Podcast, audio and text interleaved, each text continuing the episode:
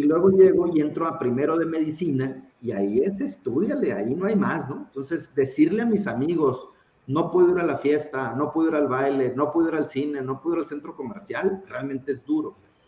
Pero no es un tema de sacrificio, o sea, realmente lo que estás disfrutando en el día a día es algo que, tiene un valor intrínseco porque tú lo decidiste, ¿no? O sea, yo pude haber estado en la fiesta, pero era mi decisión. Eh, pero no, no son sacrificios, pero, o sea, sí entiendo tu pregunta, pero no, no son sacrificios. Para mí realmente eh, prendí más la llama del tema estudiantil primero y segundo del emprendedor.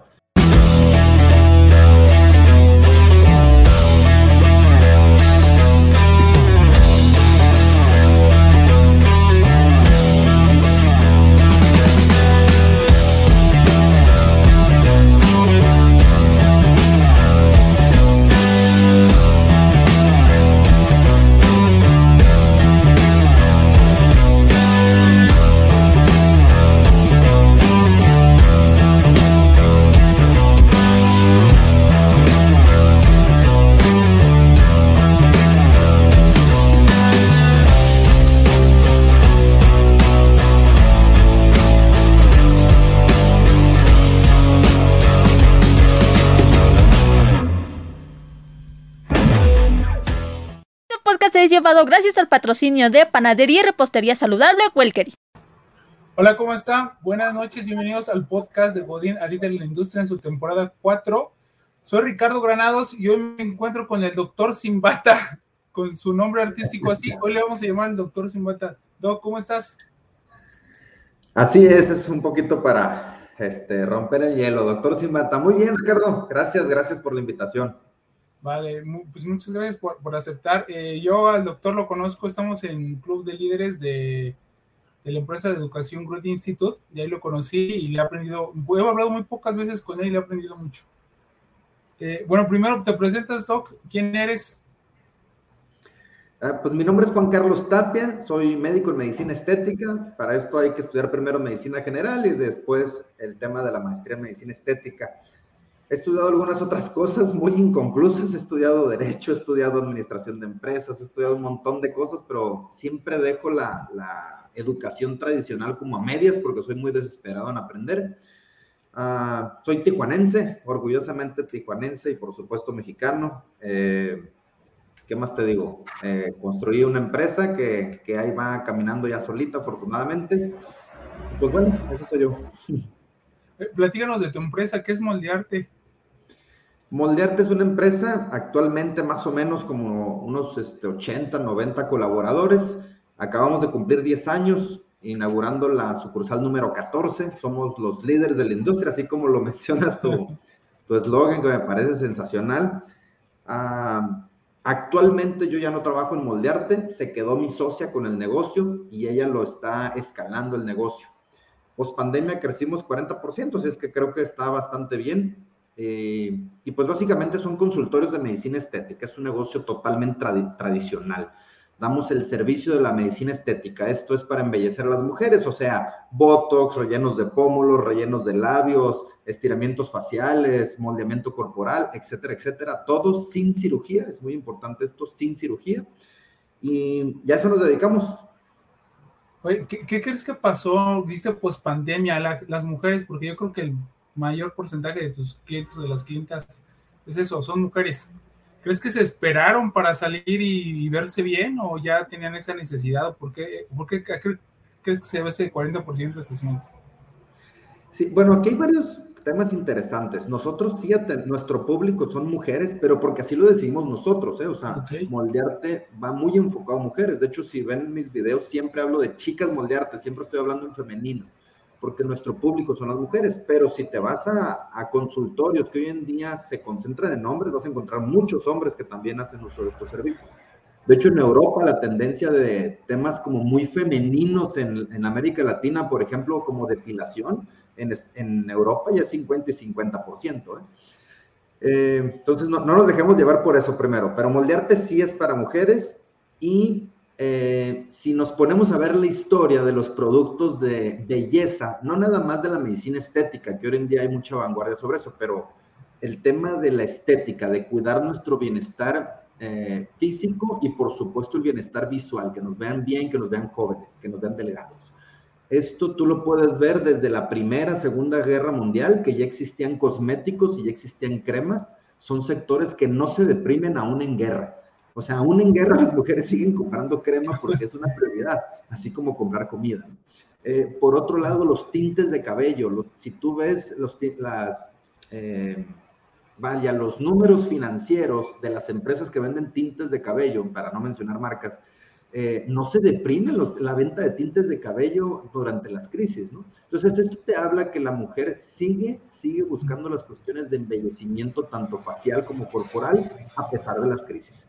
Entonces, tú metes a estas mujeres dos o tres meses de pandemia que no nos dejaba salir el gobierno, que cerraron muchísimos comercios, nosotros cerramos siete semanas.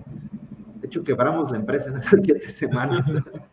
y entonces, eh, no, no hay estos servicios para estas mujeres y obviamente hay una depresión por estar encerrado, entonces cuando se vuelve a liberar y salimos otra vez al mercado, pues obviamente todas las pacientes querían nuestro producto, nuestro servicio.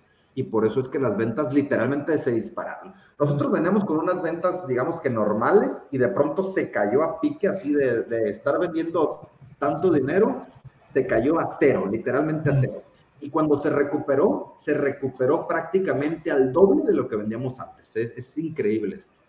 Wow, wow. Eh, me siento un poquito, a lo mejor creo que nos explicaras eh, un poquito más de la empresa y el propósito y la, la, situación actual. Regresándome contigo, ¿por qué haces lo que haces, Doc? ¿Por qué hago lo que hago? Híjole, excelente pregunta, ¿eh? Mira, cuando yo puse mi primer consultorio, yo, me fui a estudiar a la Ciudad de México y Guadalajara y luego regresé y puse mi primer consultorio de medicina estética. Y yo dije, sí, ahora sí, voy a aplicar Botox y voy a aplicar labios y etcétera, etcétera, ¿no? todo lo que hacemos. Y yo no tenía pacientes, entonces mi diferenciador fue que dije, voy a regalar la consulta. En aquel entonces, todos los doctores de Tijuana, todos, médicos estéticos, dermatólogos, cirujanos plásticos, toda la industria cobraba la consulta. 50, 70 o más dólares, porque acá en Tijuana se cobra, casi todo se cobra en dólares. Entonces, eh, cuando yo puse ese diferenciador de que dije, voy a regalar la consulta, entonces me llegó mucha paciente que venía con problemas, o sea, con efectos secundarios de, no de otros médicos, sino de personas que inyectaban cosas para aumentar labios o algunas otras cosas, pero gente que no son médicos y me llegaron muchos problemas, muchos, pero muchos problemas.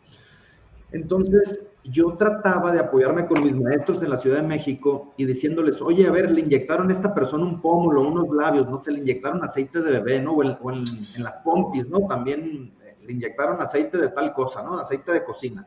¿Cómo se lo saco? O sea, hay que ayudar a estas mujeres, ¿no?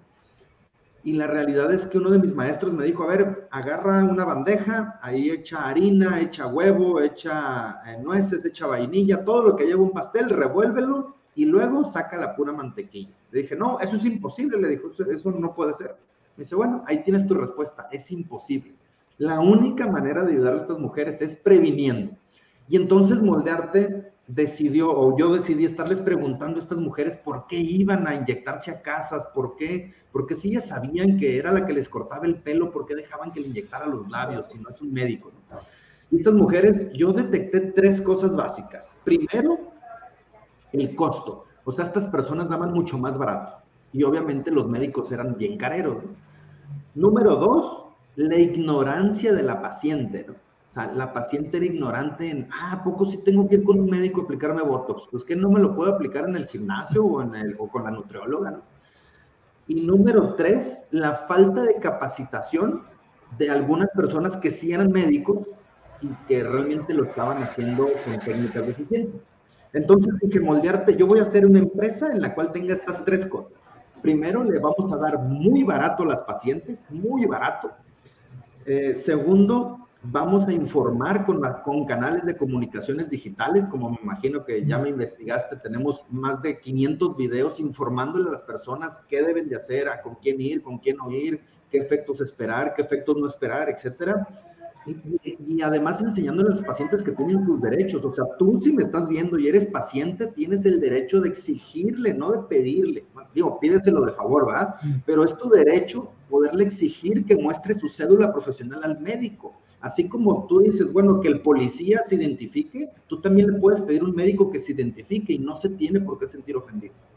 Y número tres, por supuesto, hicimos eh, mancuerna con ciertos diplomados o con ciertas maestrías para educar a los médicos en temas de anatomía, en temas de selección de productos, etcétera, etcétera. Y entonces hoy en día tenemos en Tijuana muy buena calidad de medicina estética para ofrecerle al público. Entonces son esas tres cosas. Lo primero, ¿cómo lo logramos? O sea, ¿cómo le das una marca de prestigio, una marca premium como Botox, como Restylane, etcétera, a un precio muy bajo? Economías de escala decidimos abrir un montón de sucursales para poder comprar mucho al proveedor y obviamente pues el médico que compra cinco o siete frascos de Botox contra nosotros que compramos 300 al mes, pues obviamente el precio se disminuye. Y ese precio, esa diferencia en precio que se llama utilidad, no decidimos quedárnosla nosotros como empresa, sino se la repercutimos al cliente con un precio muy bajo con la calidad del precio del, del producto premium. Y entonces así tratamos de hacer que las mujeres pues, no tengan que ir con manos inexpertas o ponerse productos de dudosa procedencia, ¿no? Entonces, ¿qué fue?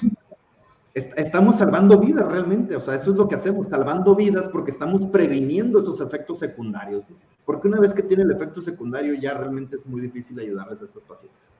Y, eso me gustó mucho porque estás hablando del cliente y no solamente del producto, o sea, lo, tienes que meter porque metes el Botox y, y todos los recursos para, para la, la, estética, pero siempre estás hablando del cliente y el cliente, encontró esto o vio la necesidad y lo estoy ayudando y exige y pregunta.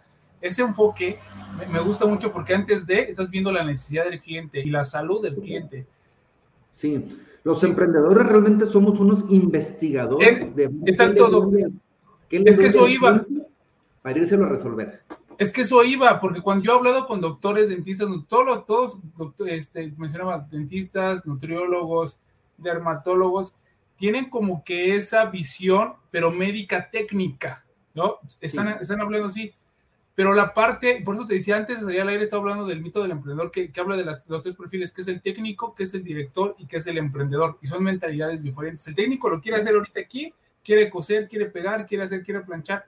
El director ve los resultados del técnico, los datos del pasado para tomar una decisión en el presente. Y el emprendedor siempre está adelante y siempre está adelante y está jalando a los demás. Pero los tres se necesitan. Cuando yo hablo con un doctor, como lo mencioné ahorita, siempre es muy técnico y técnico y técnico y le cuesta tanto la administración del personal, a lo mejor tiene uno o dos asistentes y ya se hizo bolas, y el emprendedor, pero tú tienes, y he hablado con doctores que quieren emprender y dicen, ay, es que ya tengo que, pero nada más es cortarle y pegarle y hacerle y todo, no. Tú, o sea, ¿qué, fue primero contigo? O sea, ¿por qué crees que si tienes esa mentalidad? ¿Fue primero el emprendedor o el médico o el médico o crees que los dos fueron? Yo siempre digo que soy médico de profesión y emprendedor de corazón en mi familia no hay emprendedores, o sea, yo soy el primero, el primer médico y el primer emprendedor. Entonces, ah, yo no sé de dónde traigo lo, lo, empresario, o sea, yo soy muy autodidacta, agarro libros que digo, contigo ya lo, hemos comentado en el Club de Líderes, en el grupo y en el WhatsApp, que estamos eh, pasándonos libros y, bueno, no pasándonos libros, recomendándonos libros, etcétera, etcétera. y siempre es el estar aprendiendo, ¿no? Y, te tropiezas y te levantas y te tropiezas, te caes y te vuelves a levantar y vuelves a leer un nuevo libro, porque seguramente ese problema que tú tuviste, alguien ya escribió un libro de ese problema. Entonces ahí el detalle es encontrar el libro para solucionar tu problema y seguir adelante. A los médicos no nos enseñan marketing, reclutamiento, finanzas, administración, contabilidad, liderazgo y tantas otras cosas que se requieren. A los médicos nos enseñan la parte técnica de lo médico, como bien dijiste, y vamos y rentamos un consultorio y nos cruzamos de brazo esperando que el paciente se enferme y venga con nosotros para resolverle su problema. Pero por otro lado, la medicina estética no es así. La medicina estética es ir a informar que hay tal cosa, porque además es muy novedoso. Por ejemplo, eh, hoy en día ya cualquier persona, obviamente con cierto poder adquisitivo, puede tener gemelos, pero si el médico no va y le dice al paciente que puede embarazarse de gemelos, pues entonces hay una desinformación. Y esa parte de autoridad del médico que debemos de tomar en las redes sociales para irle a exponer toda la gama de servicios médicos que tiene el público para que pueda echar mano de ellos. O sea, si yo, por ejemplo, ¿no? Yo que ya me estoy quedando ahí medio peloncito, pero si no sé que existe un trasplante de cabello, pues yo no voy a ir a buscar algo que no sé, que no sé yo que existe, ¿no? Entonces, no sabes lo que existe. Hay, un dicho que dice, no sabes lo que no sabes. y, además, si existe, pues no sabes que existe. O sea, también tienes que saber que existe algo para poderlo utilizar. Entonces, parte de la responsabilidad de moldearte es irles a decir a las pacientes todo lo que existe y todo lo que está a sus manos y además los precios reducidos para que tengan acceso a ello. Hoy en día una persona de clase media baja tiene acceso a nuestros servicios. Wow. Sí, y lo mencionas, el, principio, el, principio, el primer principio de las ventas es la ignorancia. ¿Cómo te van a comprar si no saben que existes? ¿no? Entonces ya después de eso generas la confianza, la preparación, la acción y la satisfacción, pero no, no te, nadie te puede comprar si no saben que existes. Exacto. Que no saben que existes y ya que existes, ¿qué vendes? ¿no? Y eso, ¿cómo les va a solucionar un problema? Exacto. Sí, exacto. Porque todo, todo el mundo nos queremos quitar la arruga, ¿ah? todo el mundo queremos bajar de peso, ¿no? Todo el mundo queremos tener más pelo, ¿no? No, no queremos no tener canas, ¿no? Pero, pero, ¿qué soluciones existen a mis problemas? Ah, esas son mis redes sociales. Yo te hablo de los problemas que tiene el cliente, que además me lo dejan mucho en sus comentarios y entonces el emprendedor tiene que estar así, escuchando su mercado, qué está diciendo, para entonces ir a ver cómo se empalma o cómo se empata su eh, producto, su servicio con lo que está diciendo los clientes, cómo haces ese match, porque ahí se genera la venta. ¿Qué es de lo que más te sientes orgulloso? Híjole, de mis valores. ¿Cuáles son? Nada más tengo un valor. Eh, y básicamente, sí, con un solo valor resumo todo. Y es el tema de ah, la honestidad. Si tú eres honesto, todos los demás valores están cubiertos. Por ejemplo, hay gente que me dice, no, pero el valor de la puntualidad. Espérame, si tú eres honesto, vas a llegar puntual. No, es que eh, el valor que quieras. Y todo es en base a la honestidad. Entonces, si tú eres honesto con tus socios, si tú eres honesto con tus clientes, si tú eres honesto con tus proveedores, no vas a tener un problema de dinero. A mí mis proveedores me, no sé, este, el otro día me habló un proveedor, me dice, es que eres el primer cliente en 10 años que me dice que le llegó mal la mercancía, pero de más. O sea, no, que no me reclaman porque le llegó de menos. no sé, te llegaron 3, 4 frascos de más me hablas para decirme si me los regresas o si pues te los facturo y, me los pagas, ¿no? Para evitar el envío. Me dice, pero los, los clientes no hacen eso. Bueno, pues es que soy honesto nada más. Todos los valores se resumen en, sé honesto contigo, con tu familia, sé honesto con tu esposa. Es que el, me dice mucho, el valor de la fidelidad con tu esposa. Sé honesto, nada más, sé honesto. Todo se define en honestidad. Y honestidad, por ejemplo, algunas otras eh, culturas como las asiáticas le dicen el honor. ¿no? Entonces hay que tener honor que viene de la honestidad. ¿Cómo eso lo llevas a tus colaboradores? Con el ejemplo. Los colaboradores son como tus hijos, los colaboradores son como niños. Aprenden con el ejemplo. Tú les puedes hablar de muchas cosas al colaborador, de honestidad, de valores, etcétera. Tú les puedes hablar de puntualidad, pero si tú llegas tarde, ¿qué crees que van a hacer tus empleados? Tú, a tus hijos o a tus empleados les puedes hablar de fidelidad, pero si te acuestas con la esposa, pues ¿qué crees que van a hacer los empleados? ¿No? Con, la esposa, con la secretaria, perdón, ¿no? Pues, ¿Qué crees que van a hacer los empleados? Pues no te van a creer. Tú les puedes hablar de mil valores, pero si no los predicas con el ejemplo, no, no, no te los van a cachar, no los van a aceptar, no, no, hay esa concordancia, no hay esa congruencia. ¿Qué has sacrificado en tu vida para estar en donde estás? Nada. Nada porque no lo siento como sacrificio. O sea, por supuesto que al momento de estudiar medicina, imagínate, yo era, me, me da hasta pena decirlo, 7.5 de promedio en la secundaria. 7.5 de promedio en la preparatoria. Imagínate, era relajiento tomando poder.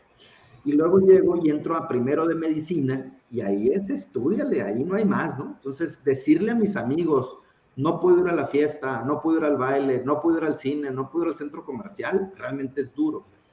Pero no es un tema de sacrificio, o sea, realmente lo que estás disfrutando en el día a día es algo que, tiene un valor intrínseco porque tú lo decidiste, ¿no? O sea, yo pude haber estado en la fiesta, pero era mi decisión.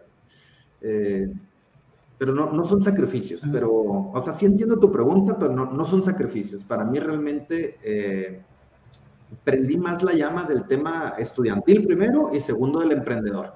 Hay algunos libros que te manejan las cuatro flamas de la vida, ¿no? Que uno es el, el tema del trabajo, el otro es la familia, el otro son los amigos, eh, el dinero, etcétera. Entonces, entonces dicen que hay unos, unos dicen que para obtener la felicidad hay que tener las cuatro flamas como medio prendidas todas. Y hay gente que te dice, eh, inclusive Elon Musk dice, no, no es cierto, o sea, para ser exitoso tienes que apagar las tres llamas y tener una mucho, ¿no? Que es la del emprendimiento. Bueno, hay gente que sí sacrifica familia, sacrifica amigos por el emprendimiento, pero yo, yo no lo veo como sacrificio. Tengo muy pocos amigos, eh, realmente mi familia es muy pequeña, pero no lo veo como un sacrificio como tal, ¿sabes? ¿Y bien qué te has equivocado? Una, una que digas, eh, una o dos que nos puedas platicar y qué aprendiste de ello. Te digo una o dos porque sé que todos tenemos diarios, son dos o tres. Este, uno, uno da unas metidotas de pata tan tremendas te cuento, por ejemplo, cuando yo tenía 15 años, decidí, mi primer emprendimiento, decidí poner un taller de carpintería y en la casa de mi abuela, en la parte de atrás, hay una bodega muy grande y decidí ponerlo ahí. Pero eh, en mi familia hay muchos problemas de drogadicción. Entonces, ciertos miembros de la familia que traían esos problemas, pues deciden robarme las máquinas, ¿no? Para irlas a vender por, por el sustento. Y este, y pues me quedo yo sin negocio, pero te estoy hablando que me quedé sin negocio así a los cuatro o seis meses, ¿no? Eh, a lo mejor yo estaba muy chamaco y de todos modos el, negocio hubiera fracasado, pero para mí fue un gran aprendizaje porque es, eh, ten cuidado donde haces tus negocios, tienes que proteger tus negocios hasta de tu familia. Eh, yo me fui de la casa porque yo vivía con mi abuela, total que me fui de vivir de, la casa de mi abuela, me fui a vivir con mi mamá, o sea, sí fue un choque muy fuerte y un aprendizaje muy duro, ¿no? Y, además que estaba yo muy chamaco, muy inexperto a los 15 años, pero fue mi primer emprendimiento a los 15 años. Eh, otro fuerte que tuvo fue hace, fue hace poco tiempo, hace unos, unos dos años yo creo, en un administrador de empresa que yo confié mucho, me brinqué procesos, que eso también fue un aprendizaje, no se brincan procesos por la confianza, nada de que esta persona es de mi entera confianza, porque es mi hermano, porque es mi primo. No, hay que hacer procesos y hay que hacer rendición de cuentas. Yo no pedí eso, me brinqué eso por la confianza que le tenía esta persona. Y pues pasó lo que tenía que pasar, ¿no? El famoso robo de las personas. Y varios, millones de pesos. Y, quebró, ¿eh? prácticamente me quebró la empresa, la tuve que reconstruir. Eh, y también fue un gran aprendizaje. Y así tengo muchos, ¿eh? Para pasar. sí. El emprendedor va así, trata, trata. No, no es como un empleo que vas así y tú programas tus gastos. El emprender, trata, trata. Y luego la vida te dé, y luego te pisa y ya luego vuelves a. sí, así es, así. Y nos gusta, así es esto. Dices tú, no es un sacrificio, es, ya es una pasión, es, es el vivir, es, es el estar así, ¿no? Pero también cuando tocas los picos, eso también se disfruta yo creo que abajo, abajo, arriba, y si te sientes, yo sé que voy a volver a estar arriba y luchas para estar arriba. Y cuando estás arriba también se tiene que disfrutar. Y cuando estás abajo, la cagué aquí, aprendí y de aquí para adelante y de aquí para adelante, porque también lo he visto, no sé si es una gráfica, es que es así, pero cuando si lo ves en décadas, pues ya va subiendo, va subiendo. Y como dices tú, por eso, por eso es esto, de Godín líder de la industria, porque no es que tengamos nada contra los Godines, más bien creo que tenemos, o sea, hay cosas que podemos llegar a ser el líder de lo que estamos haciendo. Sí, mira, es que también ser Godín está bien padre y ojalá y algún día invites a algunos Godines porque tienen mucho que aportarnos, o sea, realmente ser Godín, que digo, se dice así un poquito en, en son de broma, ¿no? Pero si tú no quieres estar con estos altos y bajos y que un día no tienes para pagar la nómina y el otro día sí me voy a sacar el carro del año, pero pasa otro día y resulta que ya estás quebrado. O sea, si tú no quieres estos altos y bajos, en, no nada más en tu vida, esto lo vive tu, eh, tu esposa, lo vive tu familia atrás de ti. Entonces, si tú no quieres eso, ser Godín también está bien padre y también se vale, pero si un excelente Godín, hay una escalera corporativa que subir y yo te aseguro que a niveles gerenciales ganas más que el 70% de los emprendedores allá afuera, ¿eh? O sea, ser Godín tampoco no está mal, está muy bien. Y fíjate que ese comentario que tú hiciste, tuvimos aquí a, varias personas, o sea, es Godín de la industria, no tiene que ver con emprendimiento. Eh, invitamos a emprendedores, directores, CEOs, y uno lo dijo aquí lo dijo aquí en el podcast, es que yo no, yo no soy creativo, así dijo, yo no soy creativo para emprender, yo sé que soy malo para emprender, yo tengo una visión y una carrera corporativa y es, y es este director de operaciones de una empresa muy, muy, muy grande y yo digo, yo tengo esto y es muy bueno o sea, no es obligatorio para, para emprender. Aquí además es Codina líder de la industria, no es de emprendimiento. Solamente los líderes que están dominados dentro del corporativo, dentro de una industria, dentro de alguna rama. Y lo decimos, hoy tocó un emprendedor, hemos invitado CEOs y directores, y, es lo, y lo que tú mencionas, sé que también hay problemas ahí, tienen ventajas y desventajas. Una de las que, y, y, lo, lo hemos dicho también en el grupo de líderes, es que nosotros como empresarios o emprendedores, la gente, la mayoría de la gente hace lo que nosotros decimos, por gente que nos reporta directamente, pero ellos tienen gente que ni, que dicen, ¿y tú por qué me vas a reportar si tú no eres ni el dueño? Entonces también tienen sus complicaciones, no todo es, o sea, tenemos ventajas y desventajas, y ellos aún así llegan a escalar teniendo la burbuja corporativa y todo lo demás, pero hay gente muy buena y necesitamos esos puestos, se necesita, ¿no? Pero también domina la industria. Totalmente. Y además hay, yo, hay godines súper capacitados, ¿eh? digo, como ahorita lo dijiste, un, un, director de operaciones, un COO, un CFO, etcétera, o sea, un director de finanzas, por ejemplo, aunque es empleado, no, hombre, son personas súper inteligentes, o sea, mis respetos, ¿no? Y súper necesarios para las industrias. Así es. Para ti, ¿qué es el éxito? Muchos buenos, muchos buenos godines terminan luego siendo socios de empresarios, ¿eh? Ah, sí, sí, sí, sí, sí, porque se pone la camiseta dentro de, y, yo también, o sea, dentro de, las organizaciones que estamos creando, es, yo le he dicho a, la gente, al equipo, que ellos ya, ya como por, por, este, por resultados y por, por antigüedad y por más por compromiso, vamos a, darles este, una parte de las empresas que estamos creando porque ellas son las, ellos son los que están creando la organización, no nosotros, nosotros somos solamente la cara y el que está ahí jalando y jalando, pero son ellos, ¿no? Sí, se lo merecen nada más, sí. Así es. Totalmente eh, de acuerdo. La, pregunta que te hacía, ¿para ti qué es el éxito, Doc? Ay, el éxito, para mí, es, eh, para mí el éxito es disfrutar el día a día. O sea, no es llegar a la cima, no es estar bien con tu esposa o con tus hijos, no, no es tener una carrera, no, es si estás en la carrera, disfruta ese sabor de tu carrera. O sea, si ahorita, si ahorita tú que me estás viendo eres estudiante de la universidad preparatoria, disfruta ese día en tu universidad, en tu preparatoria, que seguramente nunca más lo vas a tener cuando te gradúes. Si tú ahorita estás emprendiendo y estás en un pico bajo de aprendizaje, yo les digo picos bajos de aprendizaje, picos altos de euforia, porque no, éxito tampoco no te enseña. Generalmente te enseña más el pico bajo. Eh, pero si estás en un pico bajo, aprende mucho y disfruta. A veces el sabor amargo también es disfrutarlo y degustarlo. Si tú estás con una copa de vino con tu esposa, disfruta esa relación con tu esposa. Si tú estás con tus amigos, disfruta ese momento con tus amigos. Y para mí, una persona exitosa es la que disfruta su día a día. ¿Qué no te deja dormir?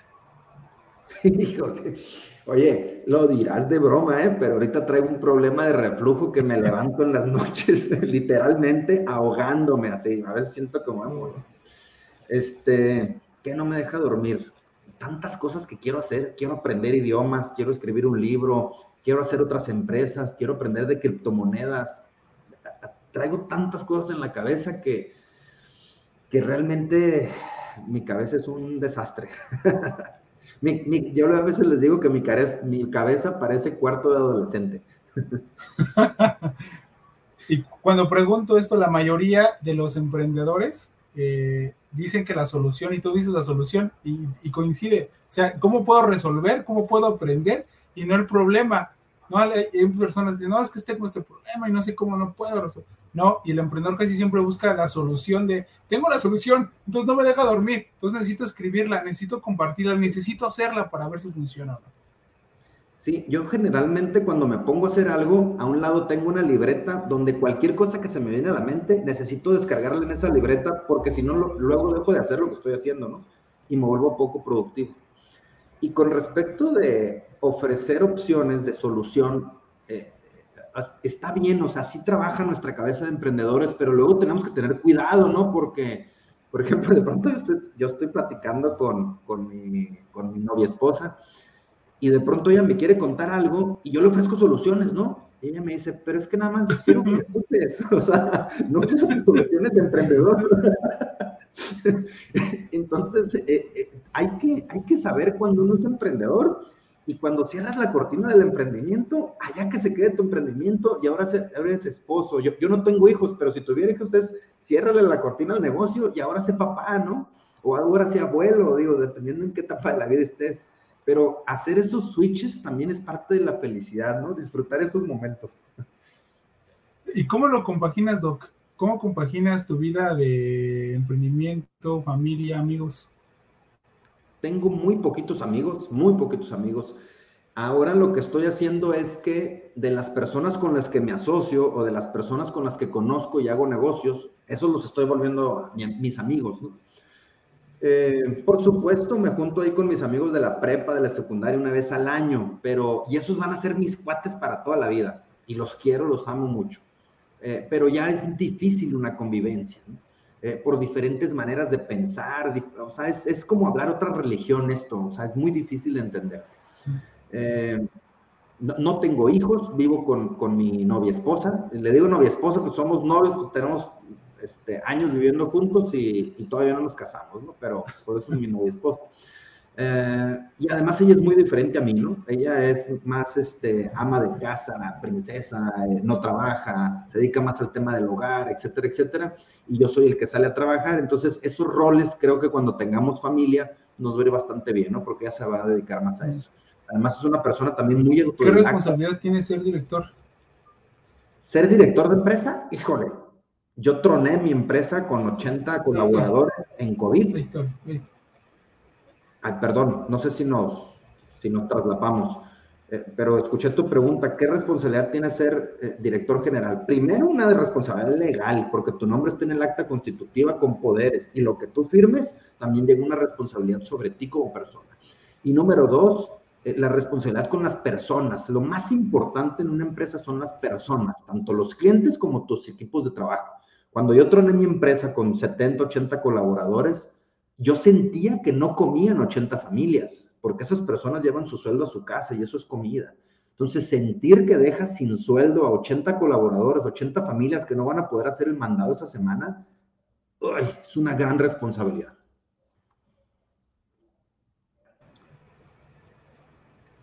¿Estamos bien ahí con el audio? Eh, sí, sí, sí, se alcanzó a escuchar, sí, ya, ya regresamos, pero sí, alcanzó a escuchar también tu respuesta. ¿Qué aspectos consideras para tomar una decisión? Híjole, pues dependiendo la decisión, ¿no? Pero si es decisión de negocio, obviamente un tema que te haga feliz. La decisión te tiene que hacer feliz. Uh, si no te hace feliz, es que vas en la dirección equivocada. Por supuesto, las cuestiones financieras, ¿no? Los, los emprendedores quemamos dinero a más no poder, ¿no? Hay veces que la, la gente piensa que somos ricos porque las empresas venden mucho y no, mucho de ese dinero que cobramos nos lo quemamos en nuevos proyectos, en, bueno, en, el negocio, crecer el negocio consume dinero, ¿no? Eh, luego las personas no me creen que en 10 años no he ganado un peso. Yo, yo vivía de, de, comprar y vender otras cosas, ¿no? Yo compraba y vendía cosas de, por ejemplo, computadoras y esas cosas, pero yo 10 años no le saqué un peso a mi negocio. Entonces, por eso es que crece tan rápido. ¿no? Mm. Rápido, 10 años, ¿eh? O sea, tampoco. sí, 10 años. Sí, porque todo el mundo me dice, es que creciste muy rápido, 14 sucursales. Espérame, fueron 10 años de una friega enorme, ¿no? Híjole. ¿Cómo, ¿Cómo haces las entrevistas? ¿Qué, ¿Qué, es lo que te gusta ver en el personal cuando los entrevistas? Eh, mucho es el tema de los valores, se tienen que alinear los valores de la empresa con los valores del colaborador, si no, no es apto para quedarse en la empresa. Y vemos muchísimo más actitud que los skills o las, los hard skills, las, las herramientas que puede tener esa persona. Si es una persona con tres maestrías y dos doctorados, y habla cinco idiomas, y bueno, es eh, una maravilla como colaborador, pero no se alinea con los valores y no tiene la actitud de servicio, porque nosotros somos una empresa de servicios. No tiene esa actitud de servicio, no es compatible con nuestra empresa. Entonces, primero servicio, o primero valores antes de cualquier eh, herramienta de trabajo que traiga esa persona. Ya se alinea, ya lo contratas, se alinean los valores, ya cuando está dentro, ¿cómo desarrollas el talento? Eh, bueno, tenemos todo un tema de capacitación, estamos capacitando sobre todo los temas gerenciales. Eh, por supuesto tenemos capacitaciones técnicas. Cuando tú decides crecer una empresa, te vuelves literalmente una escuelita sea, nosotros tenemos cursos para cada uno de los puestos del personal y hay algunos, hay, algunos puestos que no tienen desarrollo propio por la empresa, pero que tratamos de desarrollarlos a ellos como personas. Por ejemplo, eh, nuestro departamento de recursos humanos hoy en día es muy pequeñito, son dos personas, entonces crear un curso para dos personas es como difícil. Pero ahí el chiste es a esas personas quien demuestre liderazgo, mandarlos a cursos de liderazgo, de reclutamiento, etcétera, etcétera, en su área, ¿no? Por supuesto, el tema gerencial, pues mandarlos a gerenciamiento de personas, a ventas, a liderazgo, manejo de equipos, etcétera, etcétera, ¿no? Entonces, vamos contratando como asesores externos para que les den cursos a estas personas. ¿Qué tipo de líder te consideras? Híjole. Haces muy buenas preguntas, Ricardo. ¿eh? De verdad, vas a ti, en el, en el, en el blanco. Ah, quisiera ser, quisiera ser un, eh, un líder multiplicador y transformacional. O sea, me imagino que has leído el, o conoces el libro de multiplicadores, ¿no? De, de Liz. Este, pero somos bien minimizadores, casi todos los emprendedores, por, por nuestra energía, pues, ¿no? ¿no? es que seamos malos, sino nuestra energía nos hace ser así. Eh, pero ser un poco más multiplicador y ser transformacional. Sea, hay veces que la gente no necesita una respuesta, necesita que la escuches. Es muy diferente el problema que te llega, un problema financiero de la empresa, al colaborador que llega y te dice que se murió su mamá o su papá de COVID, ¿no? Entonces ahí tienes que ser más paternalista, más apachador con esa persona. Entonces, esa, esa transformación, ese es el líder transformacional que se adapta a las diferentes situaciones. Quisiera ser más así, pero es difícil autoevaluar el, liderazgo. Sí, sí, eso te lo ganas, no es como un puesto de, eh, ya eres gerente o director de, cuando eres líder, los demás te dicen que eres un líder y no te dicen, ya eres gerente, no, sí, sino es, es, es colectivo cuando, cuando realmente es. ¿Tienes algún propósito en la vida, Doc? Sí, ser exitoso que es el vivir el día a día, ¿no? Cuando hay que estar enfermo, no, no, es que, no es que disfrutes tu enfermedad, pero dedícate a estar enfermo, ¿no? El disfrutar, por ejemplo, la enfermedad es descansa, o sea, estás enfermo, descansa, ¿no? Y luego cuando tienes un muy buen día, pues no sé, vete a andar en bicicleta, vete a surfear, vete a hacer lo que a ti te apasiona. Y, y, y ese es mi meta en la vida, disfrutar hasta el último día y a lo mejor si Dios lo permite, ser inmortal. Ya sé que está de locos, así van a decir, pero ¿cómo? Hoy en día la inmortalidad es científicamente posible. O sea, en la evolución eh, va a ser posible más o menos para el año 2045. Más o menos yo voy a andar teniendo como 65 años, espero llegar vivo. y, este, y aparentemente ahí se va a dar el, el día de la singularidad humana y sueño mucho con que la raza humana seamos inmortales. ¿Cómo definirías a un gran ser humano? Lo definiría por sus valores, por el honor de esa persona, porque tengo un honor intachable, una honestidad. ¿Cómo mantienes el enfoque en tus... Hay tanto, pues hay internet, hay redes sociales, tienes eh, la empresa y muchos, muchos distractores. ¿Cómo mantienes el enfoque? para dar resultados? Fíjate que ya es un tema de hábitos. Ahorita, por ejemplo, veo, veo muchas personas publicando eh, su pantalla del Spotify que escucharon 100 minutos de música, 200 minutos de, no, no, no 200, 200 mil minutos de música, 300 mil minutos de música. Yo digo, oye, esas horas se las hubieras dedicado a estudiar el idioma y ya hablarías otro idioma, ¿no? En un año o en un año y medio. Entonces, yo no traigo, ya por hábitos, a lo mejor por mi formación como médico, yo ya no traigo esos malos hábitos, o sea, yo no escucho música más que que vaya en el carro de un amigo y que él ponga la música o en una fiesta, pero si no, yo no escucho música. Eh, yo no veo videos, yo no veo redes sociales, o sea, mis redes sociales las manejan eh, mis equipos de trabajo, que los quiero, los amo porque son buenísimos, pero yo no manejo redes sociales, yo no veo, yo no consumo redes sociales. Luego la gente piensa que yo estoy mucho en redes sociales porque a mí me ven en las redes sociales, ¿no? Yo grabo el video, se lo doy a mi equipo de mi trabajo, de, mis equipos de trabajo lo hacen. Pero los, los distractores son hábitos, o sea, tú no tienes un distractor, tú tienes un hábito de distraerte. Entonces, eh, eh, tú no tienes la procrastinación, tú tienes el hábito de procrastinar. Entonces, cambiar los hábitos, hay un libro que se llama Los hábitos atómicos, ¿no? De empezar de muy chiquito, muy chiquito, ir creciendo cosas. Yo creo que tengo un hábito de la disciplina. Si yo me propongo hacer algo, lo hago, lo hago, lo hago. Y, eso creo que me lo enseñó la Facultad de Medicina, ¿no? Aquí en Tijuana, que creo que es de las mejores del país y sí me, sí me fortaleció mucho el, el y la disciplina de alcanzar cosas, Como médico. Y entonces eso, traspolado a que yo, imagínate cuánto tienes que leer como médico. Entonces, para ser un buen médico, un médico, un médico de mediano pelo, tienes que leer un montón. Entonces, cuando esa, esa disciplina de lectura la pasas a leer libros de negocios, pues no, hombre, te vuelves muy buen empresario. Entonces, te traigo esos hábitos, esas disciplinas. Y eso de leer tus tres libros favoritos, ¿y por qué los recomendarías? Híjole, este, pues ya hablamos de ese, de ese sí. tú y yo. sí, los dos lo tenemos, es como la Biblia del emprendedor. Este, este es un librazo.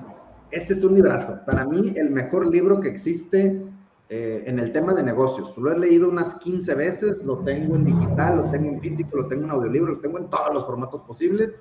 Se los regalo a mis equipos de trabajo y cada vez que lo leo lo entiendo de una manera diferente. No porque el libro sea diferente, sino el que el, yo, el lector que lo, que lo está leyendo, es, que es diferente. Entonces tenemos un grado de conciencia diferente para entender las cosas.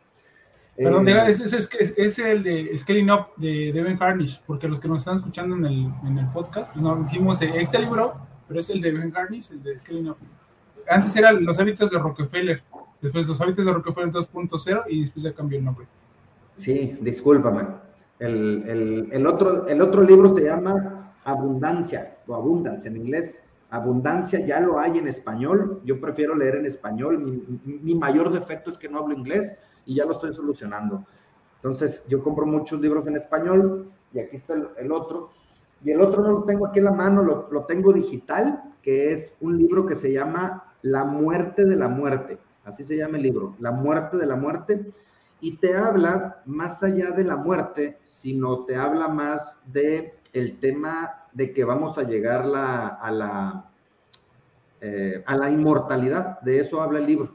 Y, es un libro de metodología científica, o sea, no es un libro de charlatanería, no es un libro de lo que piensa una persona, no es un libro de ciencia ficción, no es una novela. Es un libro escrito por un eh, neurocirujano, el cual se dedicó a investigar el tema científico de la muerte. Y hoy en día hay plantas vivas de 100.000 años. Hoy en día hay árboles vivos de 6.000, 7.000 años. Hoy en día hay bacterias de 70.000 años.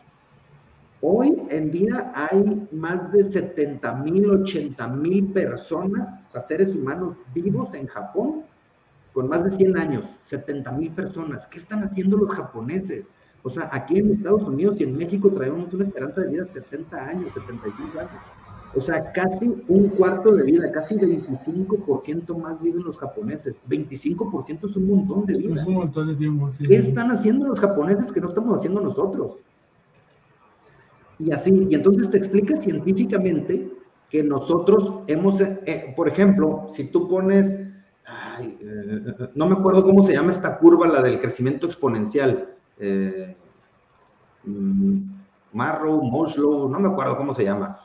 Este, pero es que primero creces poco y luego hay una rodilla de la curva y luego es exponencial el crecimiento, ¿no? Esto se ha dicho con la electricidad, con la tecnología, con, con todo, lo que, con todo lo que toca la tecnología. Hoy en día la tecnología, tanto inteligencia artificial, robótica, etcétera, etcétera, están tocando la medicina. Y la medicina se dice que hoy en día estamos en pañales. Aunque ustedes crean que la resonancia magnética y la tomografía y todo esto es lo más nuevo, el ultrasonido, wow, no, está en pañales la medicina y está a punto de venirse un crecimiento exponencial en los siguientes 20, 25 años. Y él te explica cómo es que hace 300 años atrás la esperanza de vida era de 25, 30 años. Entonces, hoy en día prácticamente hemos cuadriplicado. O sea, si hace 500 años vivíamos 25 años en promedio de vida, hoy en día los japoneses ya cuadriplicaron la esperanza de vida. Entonces, ¿por qué no hacerla 8, 10 o 20 veces más y por qué no vivir 200, 300 años. Mm. Esto es el libro de La muerte de la muerte, así búsquenlo, La muerte de la muerte, les va a explicar por qué científicamente ustedes van a poder vivir 200, 300, 500 años. ¿Y una, y una película, Doc, que me recomiendes? Híjole, no veo, ahí sí me agarras en curva, no veo, esa es otra, Netflix no es mi amigo, no, no. ¿Escuchas podcast? ¿Música no podcast? Muy poquitos, eh, muy poquitos podcasts. Casi, casi no lo escucho. Eh, veo, lo que más veo son podcasts, pero en, YouTube. O sea, los podcasts me gusta verlos. Mm. no me gusta. Tengo la suscripción del, YouTube eh, Premium, entonces ese te deja bajar los videos. Porque mucha gente al ir manejando, al estarse bañando, al, hacer su vida diaria, escucha podcast. O al estar en el gimnasio, por ejemplo, yo camino diario, diario camino tres kilómetros, entonces escucho podcast, pero no me gusta escucharlos nada más. A mí me gusta verlos, ¿no? Entonces yo los bajo esos podcasts en el YouTube. ¿Y de la rutina diaria la tienes? Me levanto, desayuno, ejercicio. No tengo una rutina diaria consciente, pero además siempre estoy cambiando mis rutinas. Por ejemplo, ahorita empecé con una rutina de bañarme en vez de con agua caliente, me baño con agua tibia y al finalizar tres veces le muevo a la palanca para agua fría, la dejo 5 o 10 segundos, lo más que aguante y le regreso fría, otra vez tibia, fría, otra vez tibia. Y esto hace que ciertas ah, mitocondrias, que son organelos adentro de las células, se pongan a producir más energía porque además tiemblas y esto te desencadena, te desencadena ciertos ejes neurológicos y hormonales para el tema de rejuvenecimiento, ¿no? Es lo que hacen en algunos países de meterse en agua fría o en agua con hielo, ¿no? Eh, pero uno lo puede hacer en la regadera. Entonces, ciertos hábitos los estoy haciendo así, pero estoy experimentando mucho en esta época de mi vida.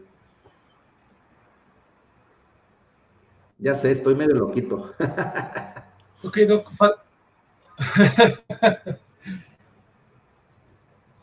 Eh, pasamos a la última sección. Te voy a decir una palabra. Por favor, la primera palabra que se venga a la mente. ¿Listo? Claro. Creo, creo que traemos ahí un pero trataré de, contestarte en tiempo real. a ver, a ver, sí creo que sí, pero creo que ya nos alineamos. Ahí creo que ya, ahí estamos, ya estamos ahí. Vale, Uno, a ver. Dos, tres. Tres. Sí, ya, ya se cuadró. Amor.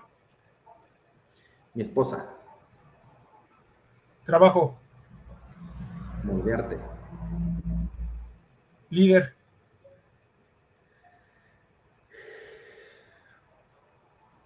No sé, paso. Cirugía. Ah, algo que no quiero hacer. Estética. Lo que todo mundo deberíamos de considerar. Empresa.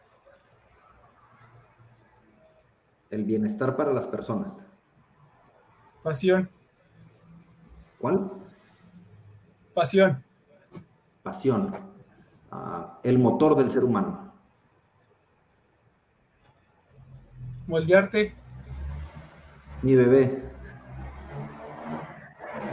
Inspiración.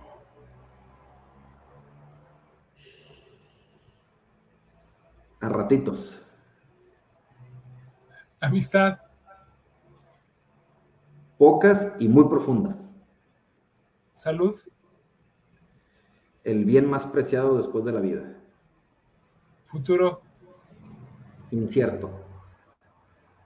Talento.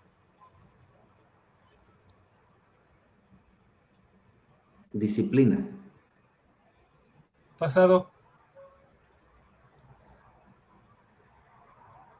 sin valor.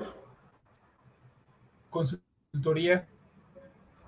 Necesaria para todos los emprendedores.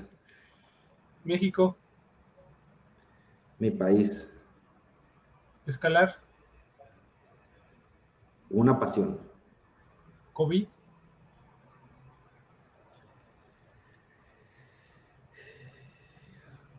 La Tercera Guerra Mundial. Jefe. Otra vez, por favor.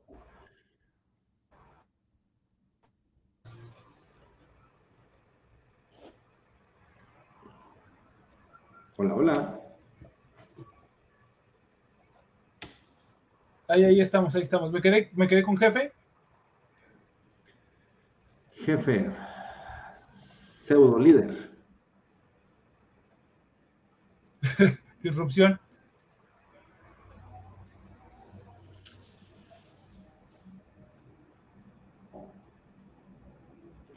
Cambios bruscos.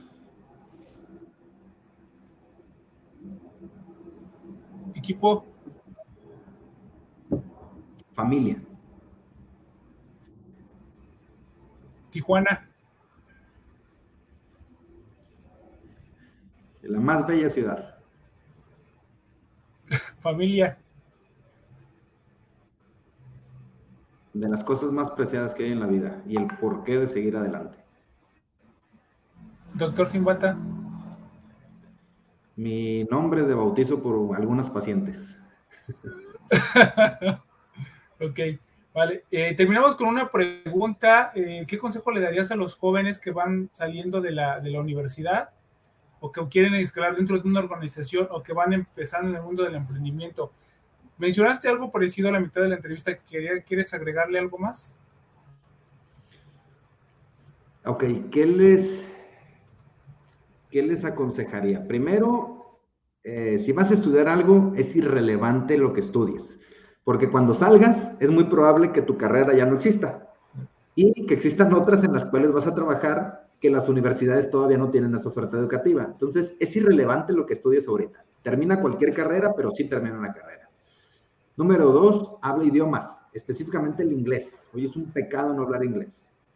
Número tres, trabaja para alguien que admires de una empresa chica o mediana y ayuda a escalar esta empresa. Pégate con el director general, vas a aprender mucho. Número cuatro, haz tu propia empresa algún día, idealmente no solo. Emprender es bien duro, estar, emprender es muy solitario y, es, y si necesitas a alguien que te entienda tu misma manera de pensar y poder rebotar esas ideas con tu, con tu socio, con tu socia. ¿no? Esos, esos consejos le daría yo. Sí, me los dice a mí, dije universitario y me cayeron como dos a mí. Eh, ah. pues, Doc, algo, ¿cómo te sentiste? Bien, gracias. Este, y haces preguntas muy personales, muy llegadoras al corazón. Te felicito por eso. Eh, sí mueves este, cosas acá adentro. Eh, y eso es lo que hace un buen entrevistador. Realmente lo haces muy bien. Me y luego sin cirugía. Intro y sin cirugía. este, gracias, gracias por la invitación. Realmente en la mayoría de, de los podcasts que me han invitado eh, eh, están muy padres. El tuyo, el mejor de todos, de verdad lo digo sinceramente. Gracias, gracias. Eh, vi, no, no, no, me detuve a ver los podcasts porque además creo que debe de ser como muy, muy este, sorpresivo esto, muy intuitivo tiene uno que dejarse sorprender por estas cosas. Eso es a lo que me refiero de vivir el día a día. Eh, luego me río de, de, mis respuestas cuando veo estos videos ya grabados. Eh, pero sí, sí haces, te felicito, tienes muy, muy buen este, argumento de preguntas.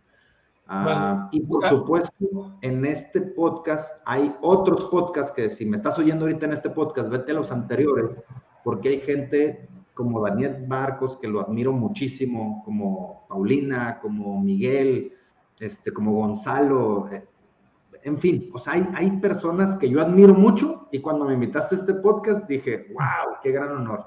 De verdad, muchas gracias, Ricardo.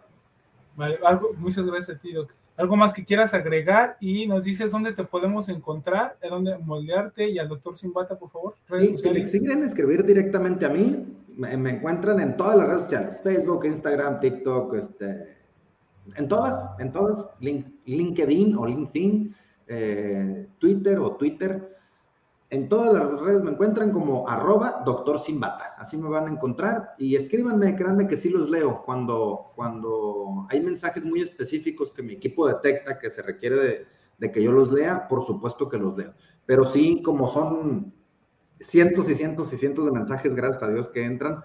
Y además ahorita estamos sacando todo lo del año pasado porque estuve un año sin tocar redes sociales, me di un año sabático de, de varias cosas entre redes sociales, no trabajé, no hice redes sociales, no hice varias cosas, me puse ahí a escribir un libro que ahí va como a la mitad, entonces, este, pues tenemos mucho trabajo atrasado, pero sí, si me escriben, por supuesto que les contestamos personalmente en las redes sociales.